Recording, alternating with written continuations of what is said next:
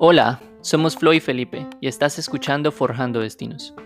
Hablamos con líderes de diferentes disciplinas, incluyendo artistas, atletas, emprendedores, chefs y mucho más. Todos con una cosa en común.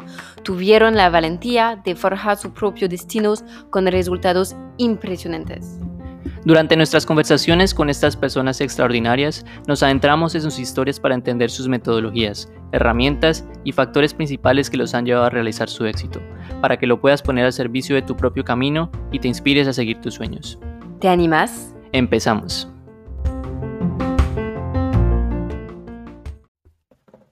Hola, ¿qué tal? Este es un nuevo episodio de Forjando Destinos y hoy tenemos el gusto de recibir a Tami Iván fundadora o mamá, como ella se autodenomina, de Clandestine Mood.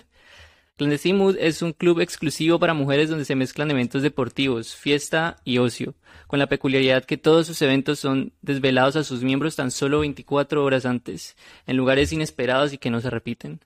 Tami ha logrado construir una marca única, identificable e intrigante, y en tan solo dos años ha logrado conseguir resultados abrumadores. El día de hoy tiene presencia en Madrid, Barcelona y muy pronto en Miami. Tami, qué gusto recibirte por acá. ¿Cómo estás? Muchas gracias. Pues en Miami. Actualmente estoy en Miami. Yo estoy aquí, pero el equipo está, está en España. Vale. Para empezar esta conversación, cuéntanos un poquito de ti y qué tipo de niña eras. Pues eh, yo fui hija única hasta bien los 12 años. Y desde muy pequeña, eh, mi madre siempre me decía que me parecía mucho a mi padre, porque mi padre es como una persona muy creativa, muy bohemia, muy, ¿no? Es como muy emprendedor siempre. Y mi madre es de familia alemana, entonces imaginaros, ¿no? Es como muy, muy estricta.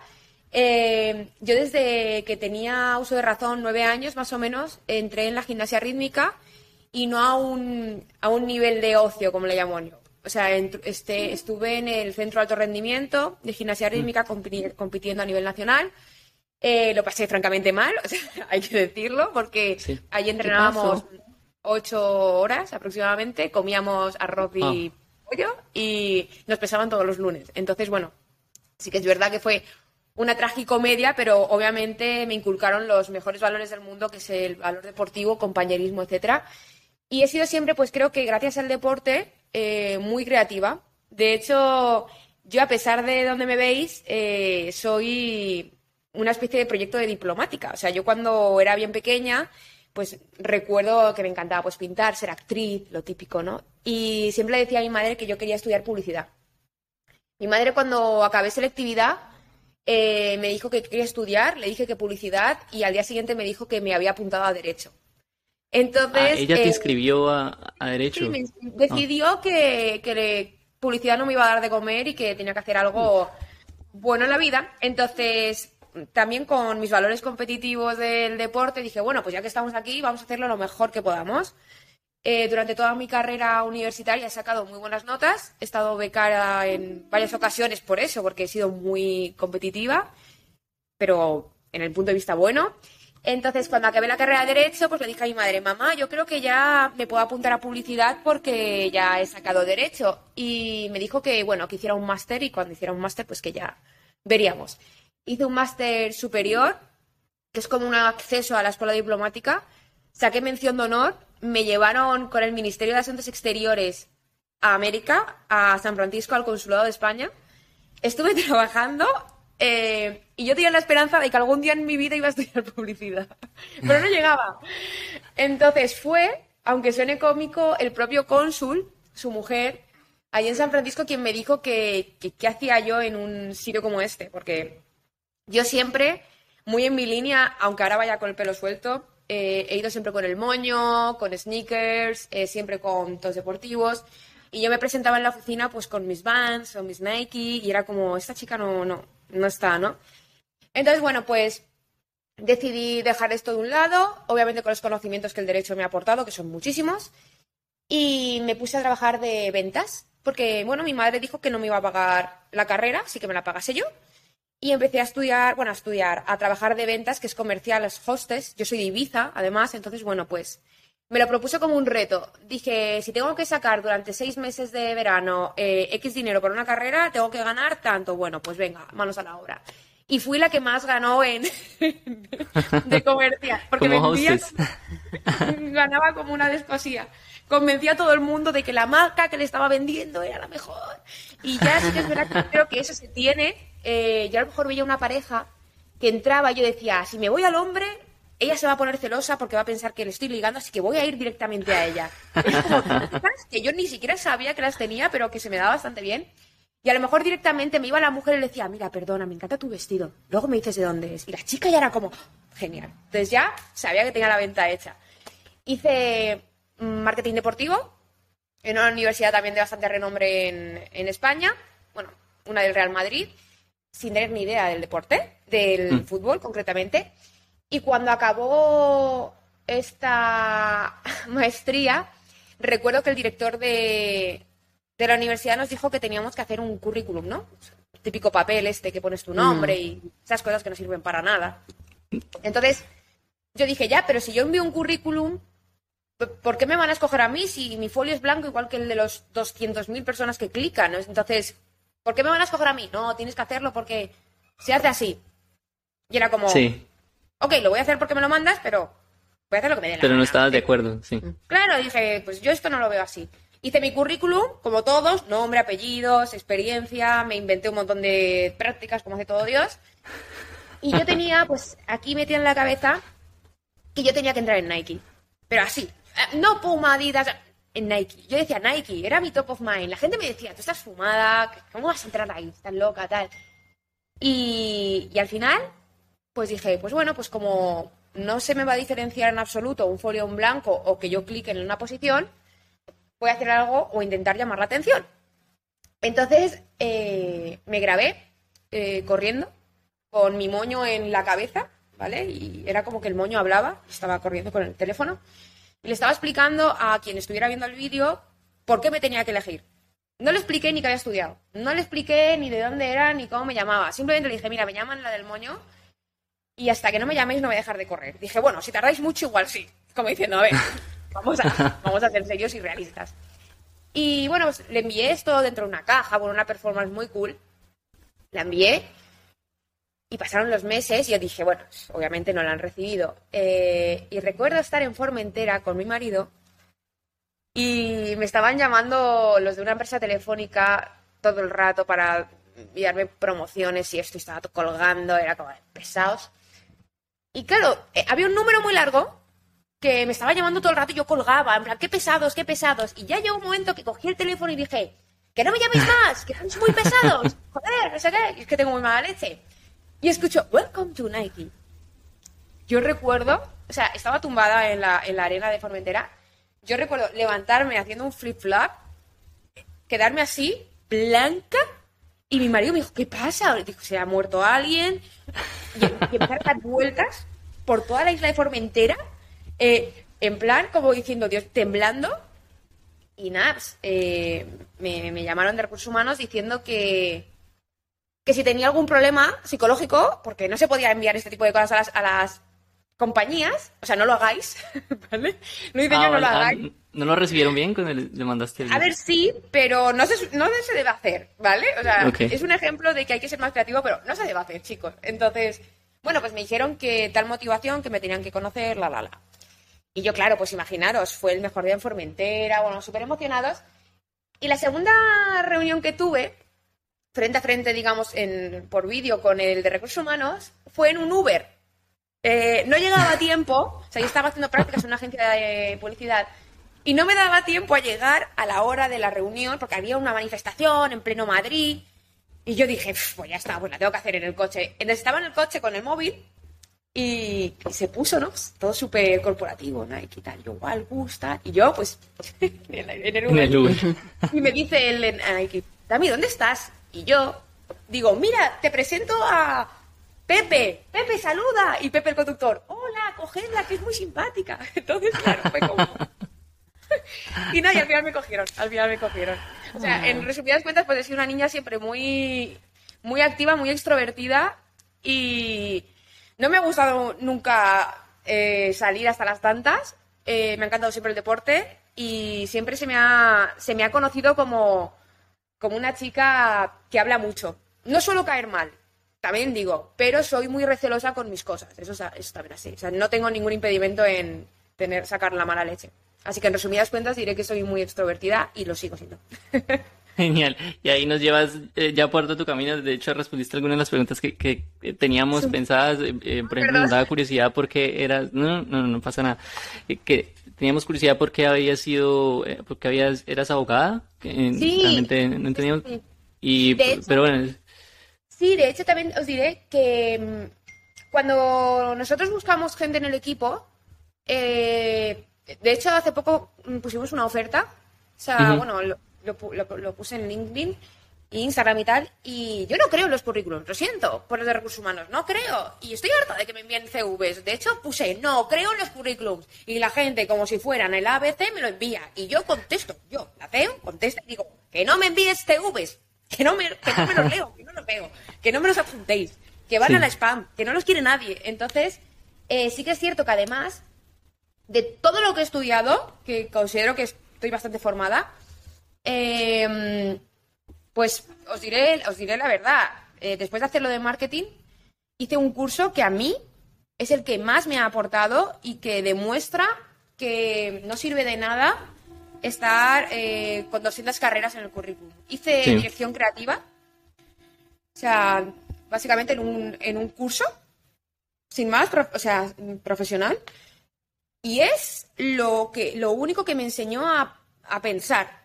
O sea, lo mm. único que me enseñó a, salir de la caja y, y, lanzarme a esto. Lo otro me enseñó cosas, sí, bueno, pero sin más. Sí, nosotros también pensamos que la, sí, la, el modelo tradicional de educación tal vez que, que sí que aporta valor, pero no necesariamente dependiendo de las necesidades que tú tengas para tu vida, las aspiraciones, no siempre se adapta a, tus proyectos, a lo que tú tienes. Y y sí, de hecho a veces pensamos que está mandado a recoger, de hecho, el modelo tradicional. Entonces, bueno, cuéntanos sobre Clandestine Mood. Entonces entras a Nike, llega el 2019 y... ¿Cómo surge la idea de Clandestine Mood? Sí. Pues, ay, me entra como cosquilla. eh, pues estando en Clandestine Mood, estando en Nike, surgió esta idea porque yo tenía un referente, un, un entrenador al que seguía de, bien de cerca, y como yo me consideraba una chica muy, una conseguidora que le llamamos, y que, cae bien, pues le escribí a este entrenador, eh, que estaba en Londres él.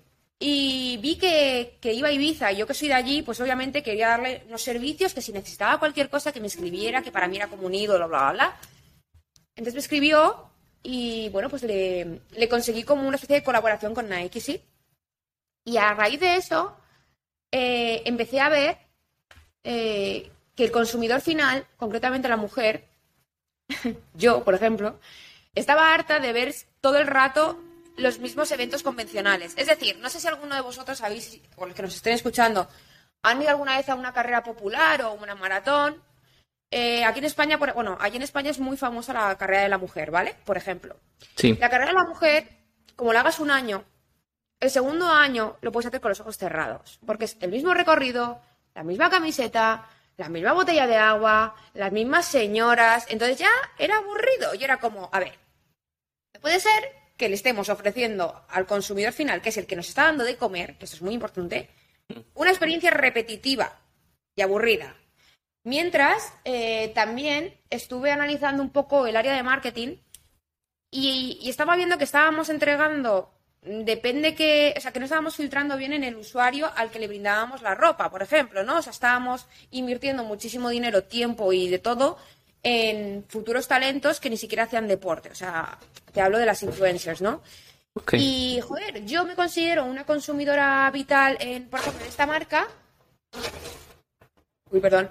Y pensé, yo nunca me han regalado nada. Entonces, si llevo 12 años gastándome zapatillas en Nike, ¿por qué nunca me han regalado nada? De hecho, lo único que me han regalado es un ticket para devolverlas.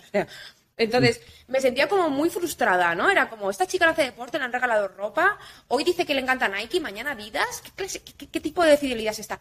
Me entraron como un montón de sentimientos encontrados. Luego, además, eh, también estuve viendo que las fiestas, como se conocen, eran, en España, por ejemplo, era salir hasta las 7 de la mañana, mamarse Y el concepto de deportista eres, si eres, si eres deportista no puedes ir No puedes salir, sí. ¿Vale? ¿Por qué? No está bien visto. Aquí en Estados Unidos, por ejemplo, sí, cosa que a mí me, me alardea, pero en España no. En España eres o eres maratoniano y Ironman o eres un borracho. No hay punto medio. Entonces, era como, ok, yo los fines de semana me tomo mi copa de vino y, de vino y tengo un six-pack, o hay amigas mías que no tienen six-pack y que hacen deporte, o sea, ¿no? Y esto lo propuse a- al que era mi director. En dije, Nike. ¿por qué no hacemos...? Sí, en Nike. Dije, ¿por qué no hacemos una fiesta eh, en la que la consumidora final sea la protagonista? Es más, ¿por qué no brindamos la experiencia de nuestros ambassadors y nuestra marca, que son los entrenadores, y hacemos una fiesta privada a la que nadie pueda acceder? Porque a todo el mundo nos encantaría ir incluso a los Oscar, pero no podemos, porque no somos Penélope Cruz.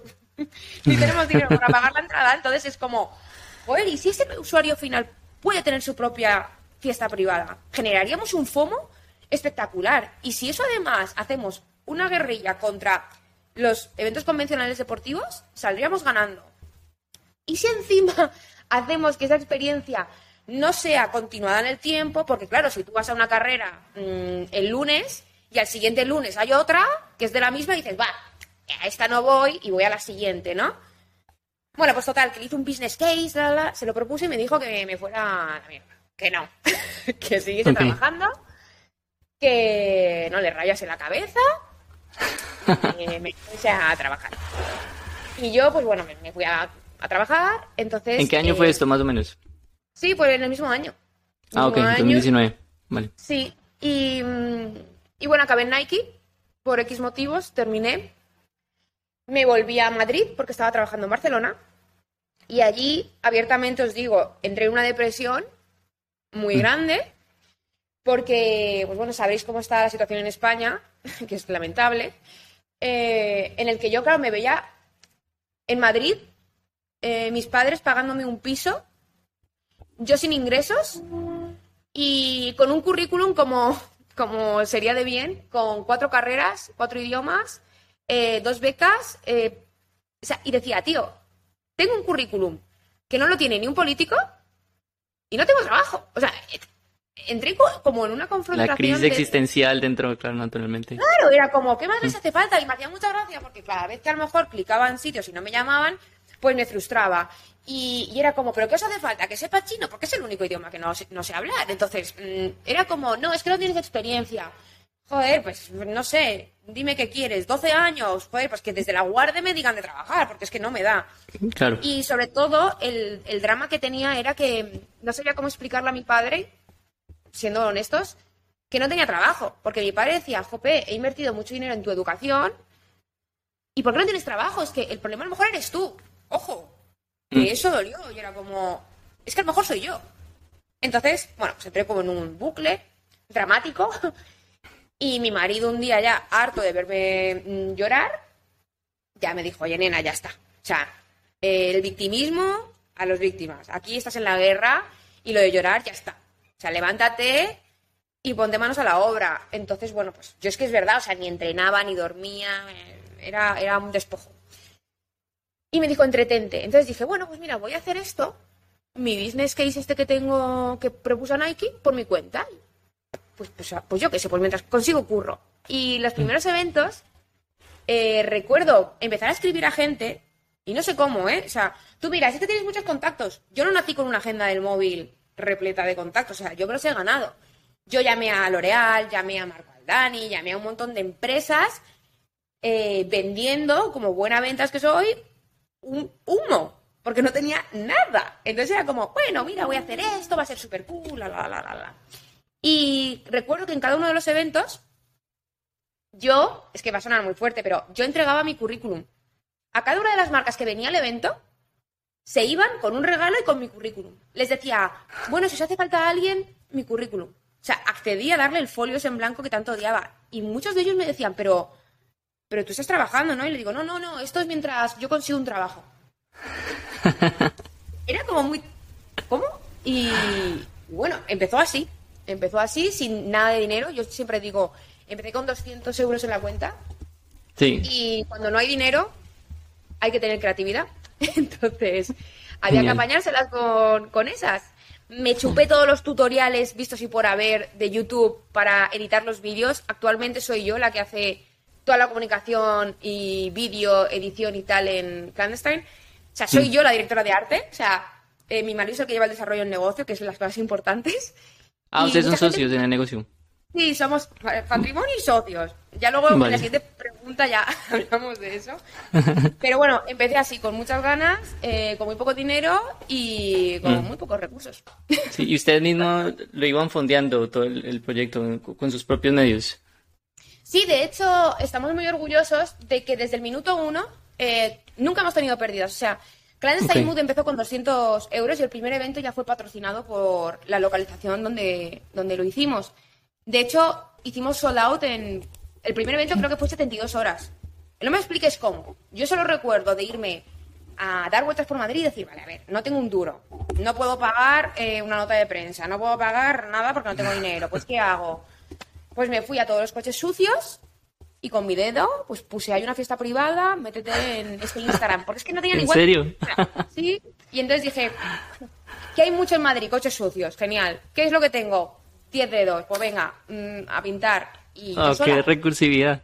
Y ese es un buen momento para que nos cuentes un poco en qué consiste Clandestine Mood, cuál es el concepto. Pues mira, eh, Clandestine Mood son fiestas clandestinas deportivas, solo para chicas, eh, anunciadas 24 horas antes en localización donde jamás pensarías que puedes hacer deporte y que nunca se vuelven a, re- a repetir. Esa es el la primera línea de negocios, como nació Clandestine Mood, y solemos hacer dos al año.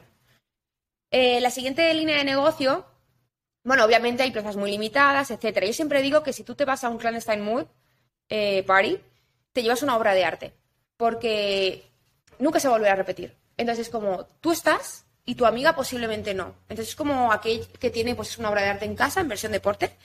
Y la segunda línea de negocio pivotó en una comunidad que al final estuvimos viendo que, eh, bueno, ya os digo, eh, muy a mi pesar, cuando empezó Clandestine Mood yo estaba encubierta. No quería decir que yo estaba detrás, era todo muy enigmático porque me daba vergüenza decir que tenía una empresa, porque en España no está bien visto. O sea, te dicen que estás muerto de hambre y que estás perdiendo el tiempo. Entonces, pues no decía que yo estaba detrás. Y, y- y en, lo- y en los gimnasios, cuando a lo mejor lanzaba el ticketing, había gente, esto yo lo he vivido, y me he metido en el baño a reír, que había niñas que se ponían alarmas. Y le decía a otra, tía, que ya ha salido el, el ticketing de clandestine.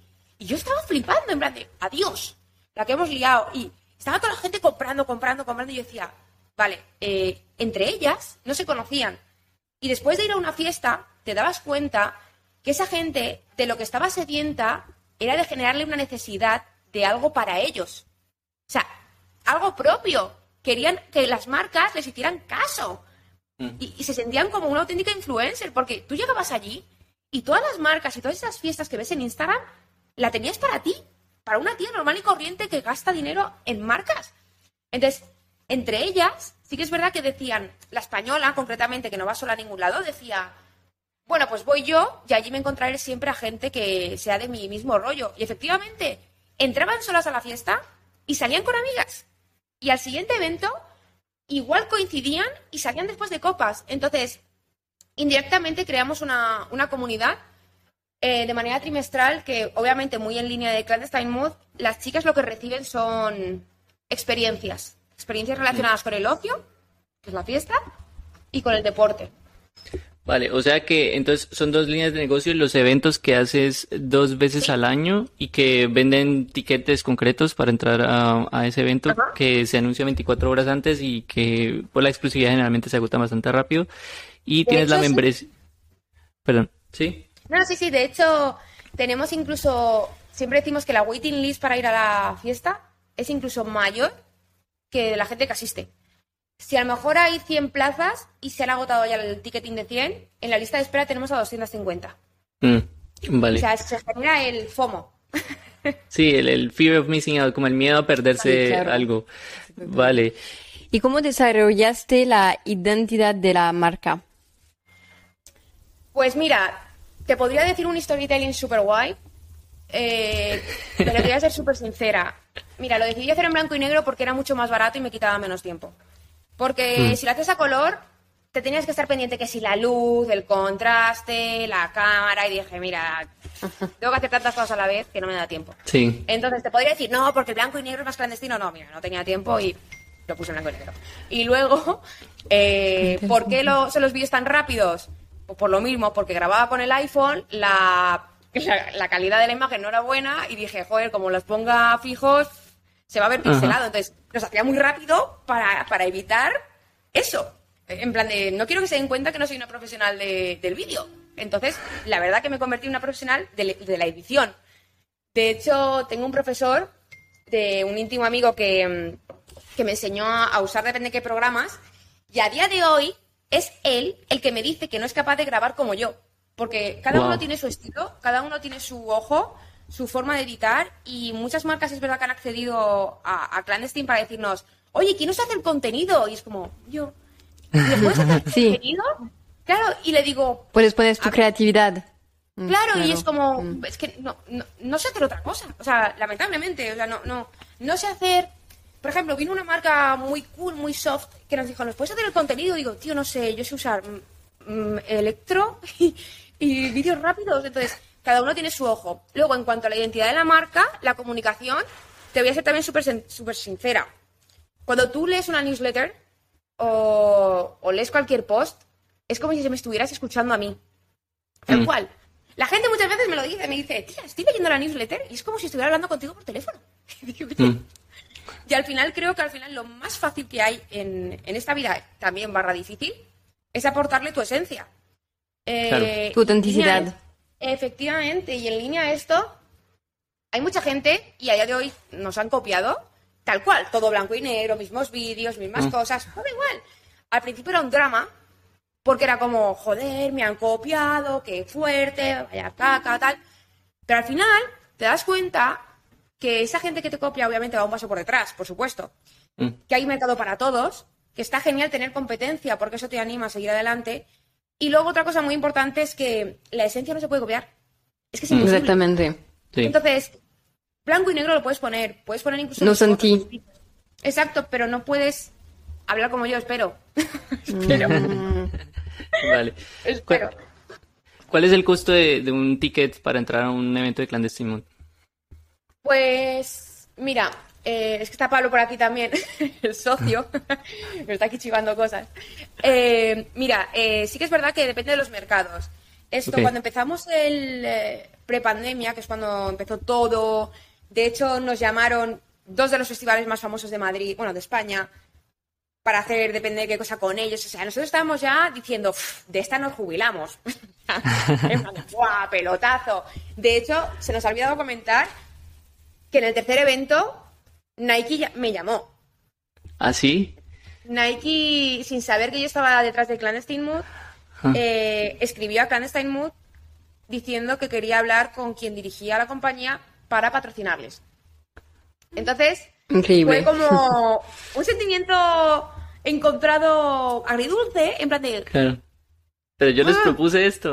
Claro, en plan de, tío, lo tenías en, en tu puta oficina. Entonces, eh, dije, bueno, vale, pues llamadme a ese teléfono. Entonces, le di mi teléfono y la que era en su momento una compañera mía, eh, ahí en la OFI me llamó y dije, hola, y me dice, ay, Tami, perdona, que me he equivocado, que quería llamar al otro lado. Y le digo, ¿dónde querías llamar? Y dice, nada, tía, que tengo ahora una entrevista con una, una empresa que, por cierto, es muy guay, se llama Clandestine Mood.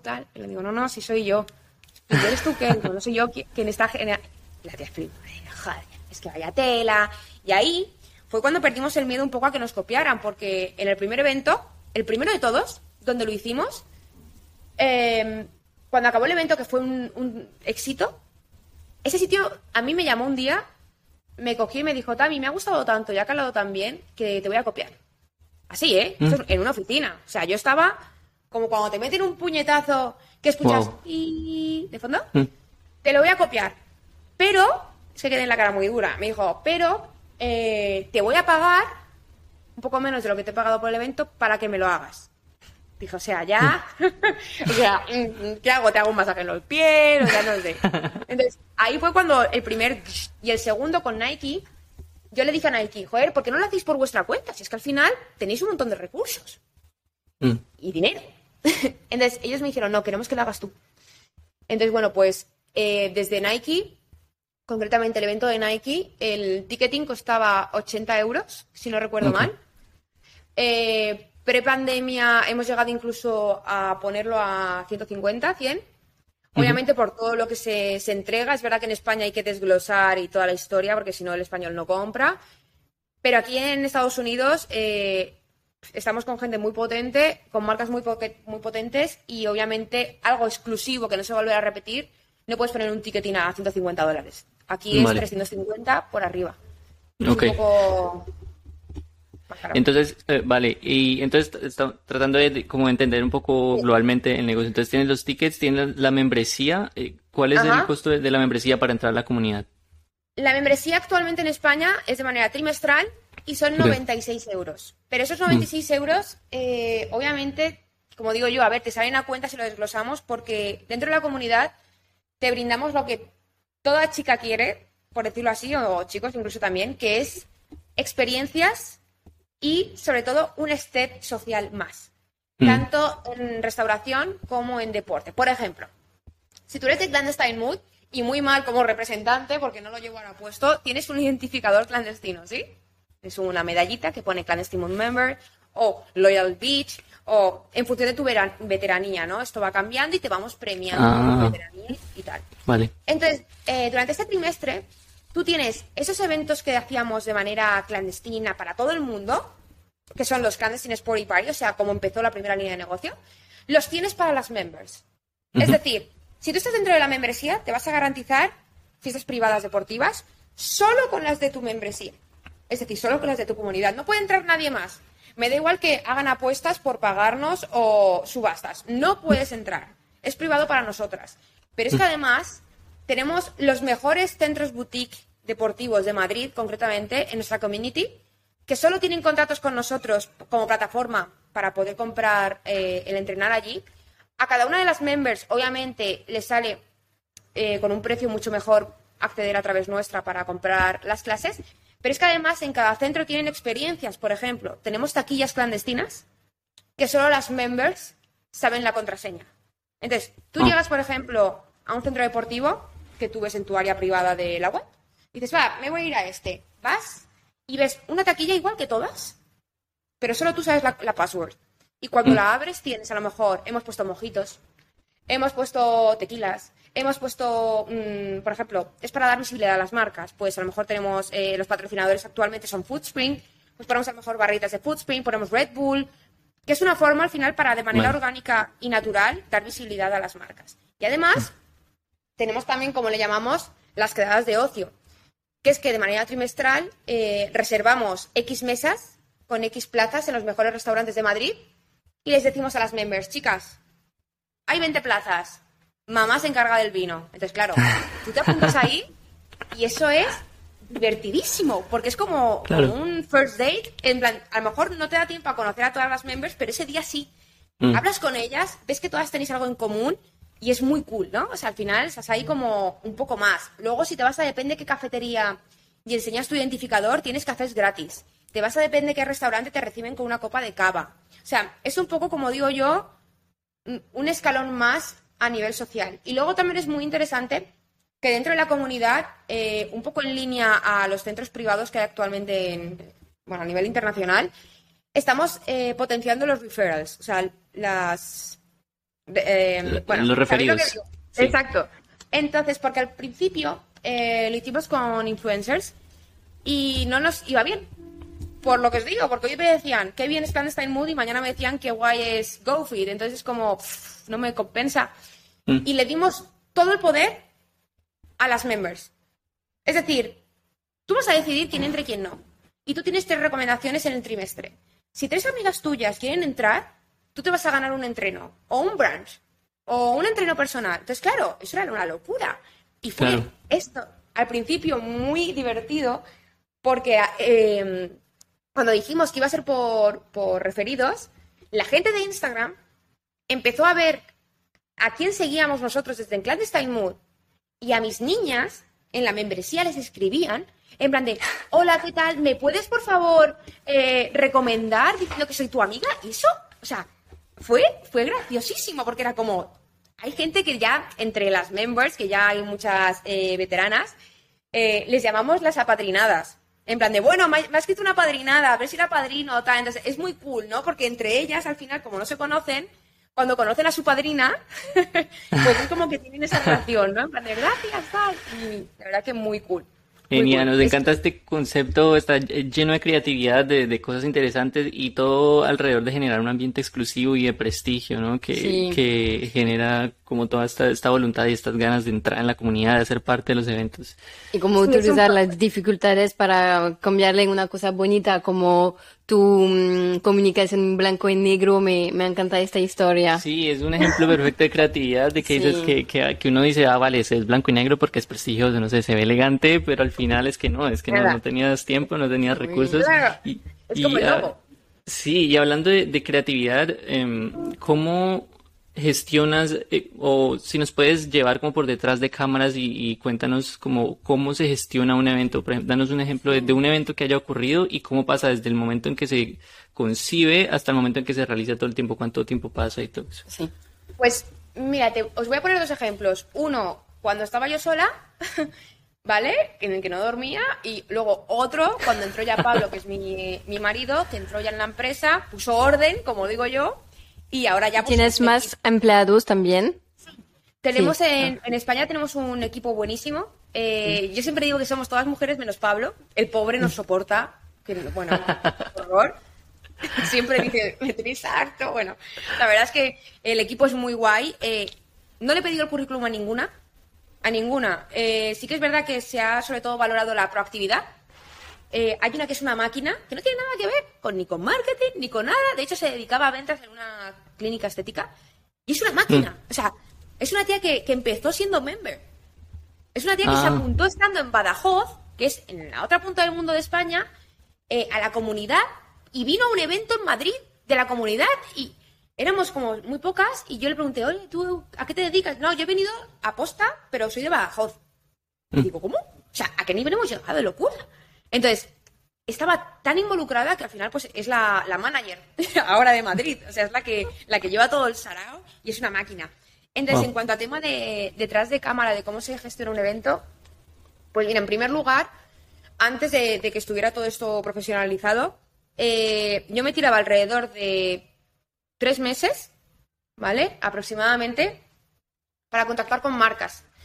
Eh, bien es cierto que al principio las marcas y el concepto como tal se pensaban que era one shot. Y no es eso. Clandestine Mood ofrece una estrategia 360. O sea, ofrece que las, la gente, que actualmente son más de 13.000 mujeres que tenemos en la base de datos, que es una base de datos cualitativa, porque son todas mujeres de un alto poder adquisitivo o medio, medio alto, que invierten en deporte, que invierten en sí mismas, estas mujeres confían, y esto es así de verdad, en todo lo que Clandestine Mood eh, enseña, ¿no? Si yo enseño una marca, sé que las niñas van a confiar en que es una marca que les va a hacer bien. Hemos dicho que no a muchas otras porque no estaban bajo nuestro mismo soul. Y, y- y en cuanto a tema de gestionar, pues es uno, buscar una marca que confíe en ti, que os puedo asegurar que es complicadísimo. O sea, mm, es como que te contraten, ¿no? Es como, vale, ¿cómo voy a demostrar que, que esto merece la pena si no tengo un Claro. background antes, ¿no? Sí. O sea, la pescadilla. Pues nada, es tener mucha labia y convencer y, y prometer y, y no dormir para conseguirlo. Entonces, eh, en un principio son tres meses en búsqueda y captura de marcas que te puedan apoyar.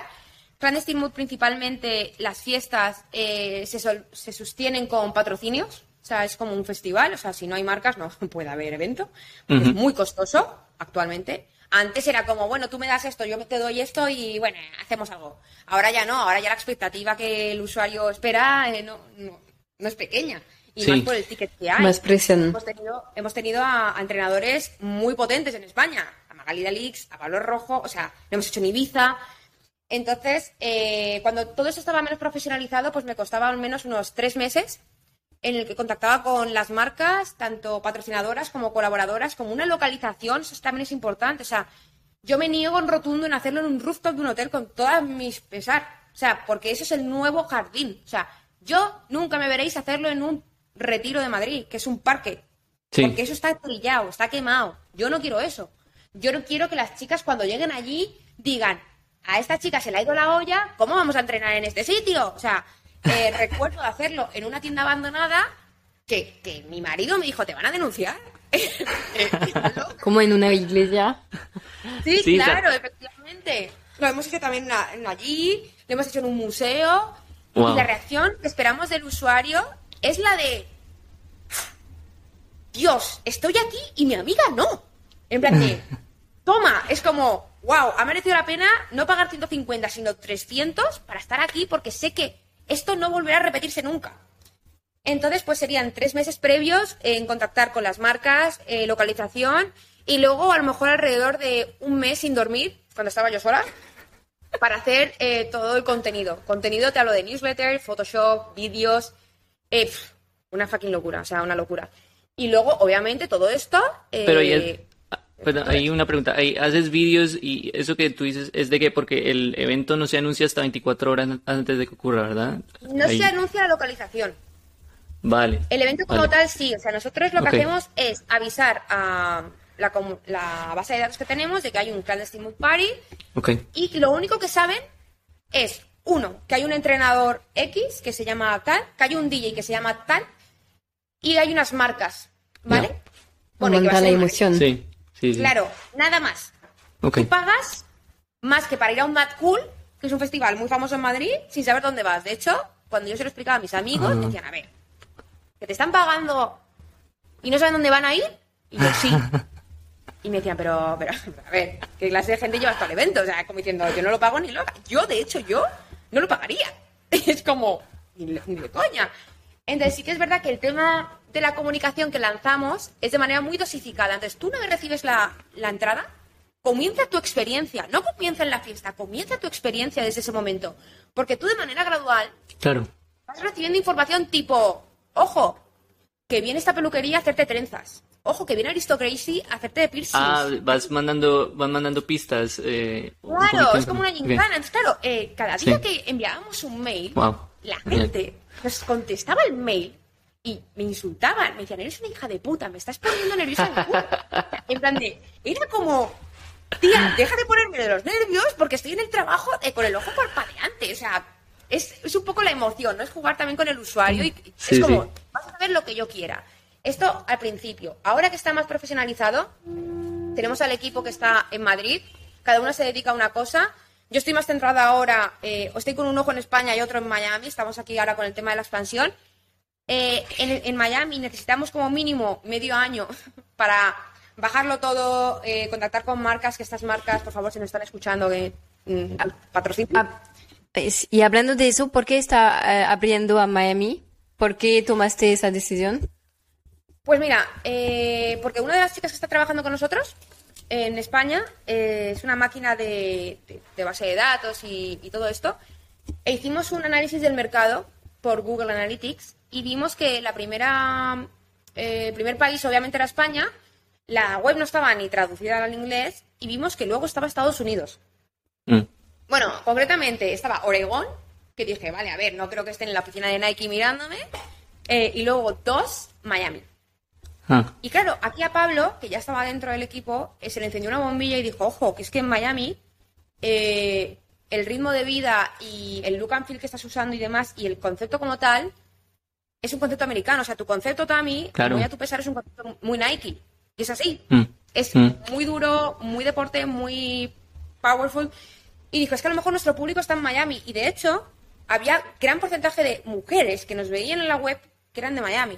Y luego hilamos con que nuestra comunidad, gran parte de las chicas que están dentro son latinas, tipo venezolana que vive en Madrid pero también en Miami, o mm, mexicana, eh, obviamente mucha española, pero la que decanta por, por ese tipo de, de conceptos es la, la mujer latina o, o americana en este caso. En España tenemos otro, otra forma de ver las cosas, ¿no?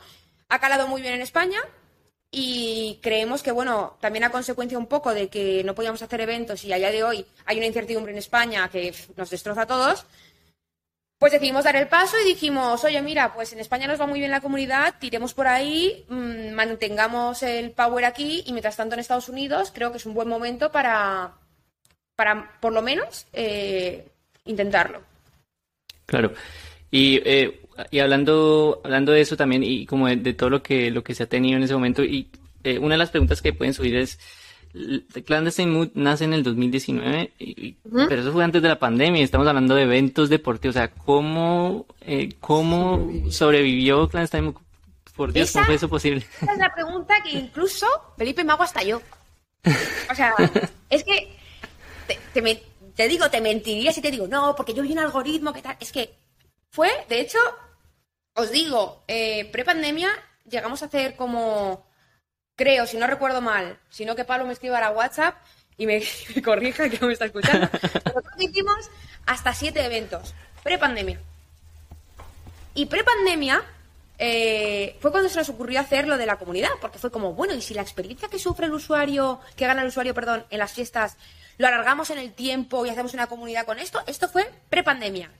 Y ya cuando empezaron a encerrarnos, todo negativo, todo el mundo a llorar, todo el mundo tal, le dije a Pablo, venga, vamos a tirar, pero si no tenemos nada, venga, vamos a lanzar la membresía, pero si no tenemos nada, estamos locos, tal. ¡Bum! La lanzamos sin nada. O sea, era, tú vas a pagar una membresía por ser de Clandestine Mood Member. Vale, mm. hicimos solo 20 plazas, tú, o sea, abrimos un crecimiento controlado de 20 plazas trimestrales y se agotaron. Y tú me dirás, pero a ver, ¿cómo, lo vas a agotar si no, no había nada? Y digo, ya, pero la comunicación que hacíamos era como, mm, si tú no te metes en esta semana, vamos a cerrar las puertas. Y hasta dentro de tres meses no te vas a poder volver a entrar. Y de hecho, cuando quieras entrar, te va a tener que recomendar a alguien de dentro. Y la mm. gente estaba como loca por ser las primeras en estar dentro. De hecho, em, cuando estábamos con el confinamiento, ya locos perdidos todos, yo le dije a Pablo, tío, me muero de pena si el primer aniversario de Clandestine lo hacemos encerrados. O sea, si, mm. no hacemos aniversario, pues estamos locos. Yo he prometido a mis chicas, a todas las, que están en la newsletter y base de datos, que íbamos a tener un aniversario como Dios manda. Entonces dije, venga, ¡boom! Idea. Y le dije a Pablo, ¿qué te parece? Porque a Pablo cuando le digo, ¿qué te parece? Me dice, ay Dios, ¿cuánto cuesta? Promete eso. Le digo, ¿qué te parece? Si hacemos, estamos todos encerrados, ¿no? Sí, vale vamos a detener al público. Nosotros al final somos un circo. Entonces, ¿qué te parece si hacemos el primer festival de Clandestine Mood de 16 horas online? Y Pablo, ¿estás loca? Pero, ¿pero quién va a estar 16 horas conectado al teléfono? Digo, vamos a intentarlo. Yo voy a empezar a hacer llamadas, total. Llamé a Nike, eh, llamé a cocineras amigas mías que tienen restaurantes en Madrid que estaban hasta aquí, eh, arruinadas todas. Eh, llamé a DJs de discotecas que también estaban hasta aquí, era como un poco apoyo y solidaridad entre nosotros. Era como, tío, yo no voy a ganar nada. Ni dinero, no quiero ni que me pagues, vamos a divertirnos y por lo menos, pues mira, si alguien gana algo, pues que lo reparta, ¿no? Es como, yo qué sé. Entonces, eh, lo envié a prensa, a amigas que ya son, o sea, que ya al final acabas teniendo relación de amistad con ellas, con las eh, editoras de prensa, y le dije, tía, se me ha ocurrido esta idea, voy a hacer el primer festival online de 16 horas en tu salón. Y dijo, bueno, esto, esto, esto es un titular. En plan de, entonces, claro, ¿qué pasó? Ese día, bueno, esos días, eh, yo me levanté, recuerdo, a las cuatro y media de la mañana para organizar todo. Oh. La primera clase empezaba a las seis, luego había desayuno, brunch, no sé qué, y a partir de las doce de la noche pinchaban los DJs en su casa, pero por live. O sea, tú estabas viendo todo el, el certamen. Como un stream de Twitch. Peor Vikinos. No teníamos. No teníamos. Pobre. Y fue brutal porque, claro, los mismos DJs estaban pinchando desde su habitación y la gente se estaba metiendo en el live y parecía una discoteca de verdad. Había chicas que decían, eh, Gordy, me voy al baño que ha entrado mi ex. Oh no, vámonos a otra discoteca. Era como, la gente estaba ligando en live. Eh, bueno, era brutal. Total, al final acabamos a las tres y media de la noche. Eh, bueno, fue una experiencia súper cool. Sobrevivimos, pues, un poco, como digo yo, que cuando las cosas empeoran, hay que sacarle el punto positivo. Entonces, ya, ya hemos toreado en peores plazas, eh, ya tuvimos una depresión, no queremos otra. Y al final, con muy pocos recursos, se hacen grandes cosas. Eh, cuando lanzamos la, la membresía, yo le dije a Pablo, mira, lo único que tenemos es la comunicación que nos sale gratis porque la hago yo. Entonces, mm. eh, pues vamos a darle caña a esto. O sea, voy a meterme otro tutorial de Illustrator, voy a intentar mejorar los vídeos. Y sí que es verdad que recibimos muchísimo apoyo de, de mucha gente, concretamente de nuestras members, y, sobrevivimos a eso. A día de hoy, os digo, mm, hicimos dos fiestas eh, que por temas de motivos de COVID y tal decidimos ya no hacer ninguna más hasta que se solucionara el tema. Y, y nos estamos, estamos sobreviviendo con, con la membresía. Si me dices cómo he sobrevivido, te diré, pues con, con, con mucha suerte. La suerte también no es que venga a tu casa y te pica la puerta, la suerte se trabaja. Eh, obviamente tú cuando empiezas a plantar, o sea, es- esto es como todo. Tú te vas a una floristería y te compras una platanera ya con los plátanos puestos, pues solo tienes que plantarla en tu casa y quitar el plátano, ¿no? ¿no? Pero obvio, eso es muy fácil. Eso, eh, la, la vida sí la tienen solo los ricos. Entonces la gente normal, como las que estamos aquí emprendiendo, tienen que ir a la floristería, comprar las semillas y empezar a regar y darle tierra, ¿no? Y al final, ves que no es que te haya salido una flor muy bonita, porque por suerte, no, es porque la has estado regando, la has estado ahí dándole coba. Importante, yo también siempre he tenido mucho apoyo eh, de mi pareja y, y de mi familia, mi padre. O sea, mm, yo había momentos en los que no podía pagar mi cuota de autónomo. Ah. Y sé que si mi padre no hubiese tenido los recursos eh, ni el apoyo que, que me dio, hubiese tenido que dejarlo y empezar a trabajar en, en otra cosa. O sea, eso es, esto es la realidad. O sea, es muy costoso ser emprendedor. Sí, cuota de autónomo, para poner un, un contexto para la gente que nos está escuchando que no está en España, es una cuota que eh, se tiene que pagar por ser emprendedor. Es una mensualidad que tienes que pagar al gobierno por ser emprendedor, que nosotros personalmente no estamos de acuerdo, pero bueno, eso ya es como un tema completamente ¿Ingreses distinto. o no ingreses? Es que es muy heavy. O sea, nos Sí. encerraron a todos y nos hacían todavía seguir pagando la cuota, que era como... Ya, En fin. sí, que sí, pues vamos a hacer un episodio entero sobre este tema.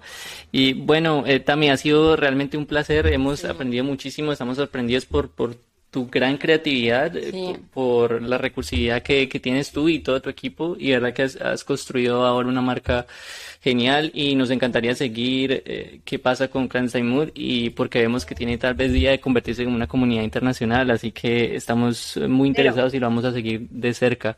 Cuéntanos Sí. dónde podemos encontrarte.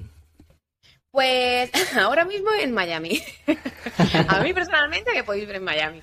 Eh, en Clandestine Mood, verdaderamente, donde podéis encontrarlo es a través de nuestra website, ¿vale? Que es Clandestine Mod para la gente de España. Es mod con dos os, ¿vale? Eh, y obviamente para las que se en América, pues Clandestine Mod. O sea, es como un poco más así. .com y allí te puedes registrar en la newsletter. Es muy importante que a día de hoy, de hecho, estamos incluso premiando a la gente que está inscrita en la newsletter. ¿vale? Porque somos un club privado, pero no tan exclusivo, es decir, somos bastante inclusivos. De hecho, también es importante decir que aunque es un club solo para mujeres, eh, los instructores, DJs, etcétera, pueden ser hombres. O sea, nosotros no tenemos una guerra abierta con, con el sexo masculino en absoluto, ¿vale? Eh, abrimos también las puertas a cualquiera que quiera trabajar con nosotros, en, ya sea, me da igual qué género sea. Y luego también nos podéis encontrar principalmente en Madrid, que es donde está nuestra sede, donde desarrollamos todo. Obviamente nuestra comunidad es de carácter digital, puedes estar en cualquier lado y disfrutar de ella, pero las cosas presenciales vas a estar en Madrid. Y luego ya a raíz de, espero que este año o el que viene, eh, nos podréis encontrar en, en Miami y espero, y esto ya hay un spoiler, que en 2022 nos podáis ver en New York y LA. Entonces, ojalá, ojalá, ojalá. Ojalá, sí, qué bueno, vale. Y mm, terminamos con la pregunta característica de este podcast, que, que es, ¿qué significa para ti ser una persona exitosa? Pues tampoco me considero exitosa todavía, pero a, tu, a tu pregunta responderé qué significa tener mucha experiencia detrás. De verdad, eh, yo siempre digo que tengo la espalda llena de látigos y las rodillas marcadas de caerme, de verdad. Entonces, una persona exitosa no es eh, por lo que dice ser, sino por lo que puede demostrar a ser. Y esto es muy importante. Entonces, el éxito se mide sobre todo en la gente que te rodea, bajo mi punto de vista. Y la calidad de la gente que te rodea. Entonces, como consejo, mm, más vale poco y bien que mucho y malo. Entonces, Tami, Hasta muchísimas aquí. gracias. Sí, muchísimas gracias. muchas gracias a vosotros, chicos. Aquí dejamos de grabar.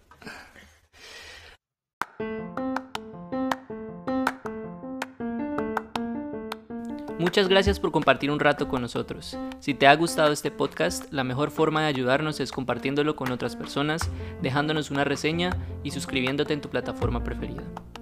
Síguenos en Instagram como arroba Forjando Destinos Podcast o en LinkedIn como Forjando Destinos para que te mantengas al tanto de nuestros proyectos y nuevos episodios. Este podcast es para ti. Si tienes retroalimentación, preguntas, sugerencias o mensajes de cualquier tipo, puedes hacerlo en nuestras redes sociales o a través de nuestro correo electrónico forjandodestinospodcast.gmail.com ¿Tienes recomendaciones de invitados para nuestro podcast? Cuéntanos a través de cualquiera de nuestros canales. Hasta la próxima.